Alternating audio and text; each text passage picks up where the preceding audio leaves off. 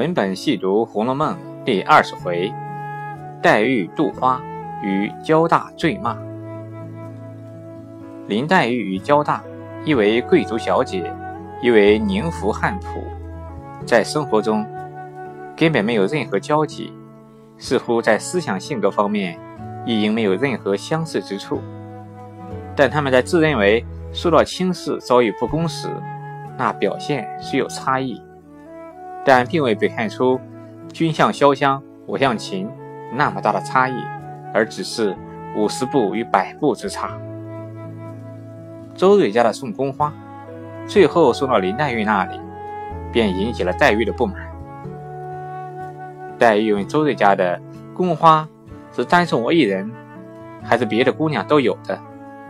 当听闻周瑞家的说各位都有了，这两只是姑娘的了。黛玉便大不乐意，不禁冷笑着说：“我就知道别人不挑剩下的，也不给我。”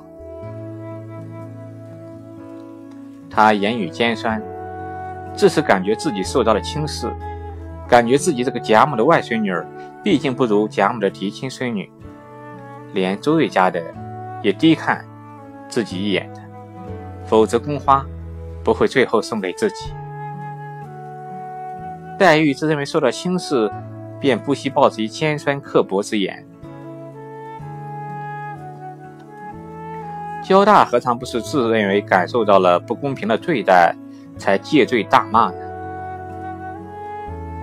他趁着酒兴，先骂大总管的二，说他不公道，欺软怕硬，有了好差事就派别人，像这等黑更半夜送人的事，就派我。没良心的王八羔子，瞎充管家。假如骂他两句，使人捆起他来，那焦大自是有功于宁府，不但不把贾蓉放在眼里，反赶着贾蓉大叫：“蓉哥，你别在焦大跟前是走的性儿！别说你这样的，就是你爹、你爷爷，也不敢和焦大挺腰子。不是焦大一个人。”你们就做官享荣华受富贵，你祖宗九死一生挣下这家业，到如今了不报我的恩，反和我冲起主子来。不和我说别的还可，若再说别的，咱们白刀子进去，红刀子出来。最后焦大越性连贾珍都说了出来，乱嚷乱叫说：“我要往祠堂里雇太爷去。”哪里成望到如今生下这些畜生来？每日家偷狗戏鸡，爬灰的爬灰，养小叔子的养小叔子，我什么不知道？咱们胳膊折了往袖子里藏。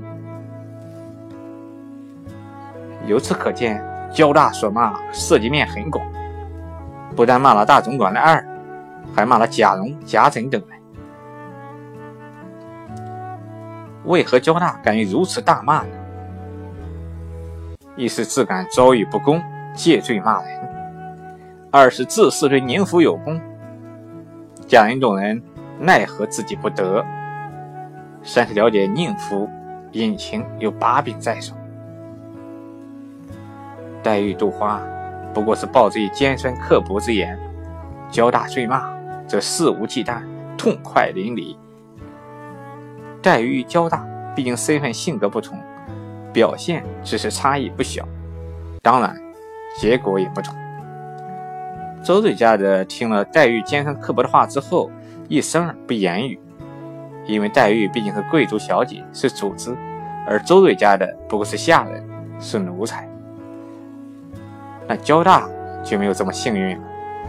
众小厮听他说出这些没天日的话来，唬得魂飞魄散，也不顾别的了，便把他捆起来。用土和马粪满满的填了他一嘴。